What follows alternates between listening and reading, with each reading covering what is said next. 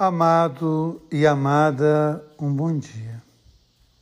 O apóstolo Pedro escreve para a igreja, convidando todos os homens e mulheres a buscarem a santidade, a viver a experiência da graça e do amor de Deus. Quero voltar hoje ao Evangelho de domingo passado, do oitavo domingo do tempo comum no sermão da planície de Lucas, quando ele vai ensinar a comunidade a buscar sempre o amor de Deus. Tenho visto algumas postagens nas redes sociais de pessoas que defendem a guerra, de pessoas que são contra a guerra, e é muito curioso isso. Jesus diz no Evangelho: se alguém te bate numa face, oferece também a outra algumas pessoas que defendem o armamento e vão dizer que a Ucrânia é grande culpada porque na década de 90 ela entregou suas armas para a União Soviética. E é muito curioso a gente pensar na loucura do Evangelho, a loucura de Jesus, que ensina as pessoas a buscarem a paz, que ensina as pessoas a se desarmarem. Isso é loucura para o nosso tempo. E é muito interessante a gente também observar que algumas guerras são aceitas.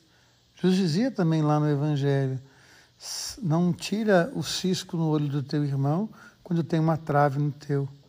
E é muito interessante também isso. Há muitas guerras acontecendo. Países da África são atacados, são invadidos. A Palestina está em constante guerra. E parece que essas guerras elas são menos graves do que as outras, quando na verdade toda guerra é um massacre de pessoas inocentes. Toda guerra é um caminho de ganância, toda guerra é um lugar onde inocentes são mortos pela ganância de seus generais. Muito curiosa canção que está na minha cabeça ao longo da semana, canção do Senhor da Guerra. Nem o Senhor da Guerra não gosta de criança. O Senhor da guerra não gosta de inocentes. E é muito curioso quando nós olhamos a própria palavra de Deus no Antigo Testamento, tantas guerras justificadas, tantas guerras proclamadas em nome de Deus. E ao longo da história do Ocidente, quantas guerras foram feitas?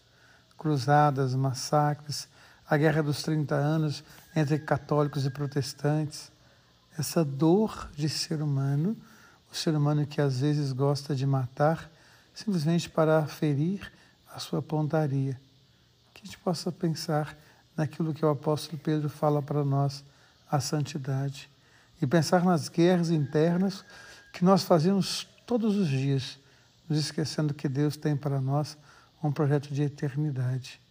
Que a gente possa buscar cada dia mais a paz, que a gente possa construir cada dia mais o céu em nós porque nós somos filhos e filhas de Deus.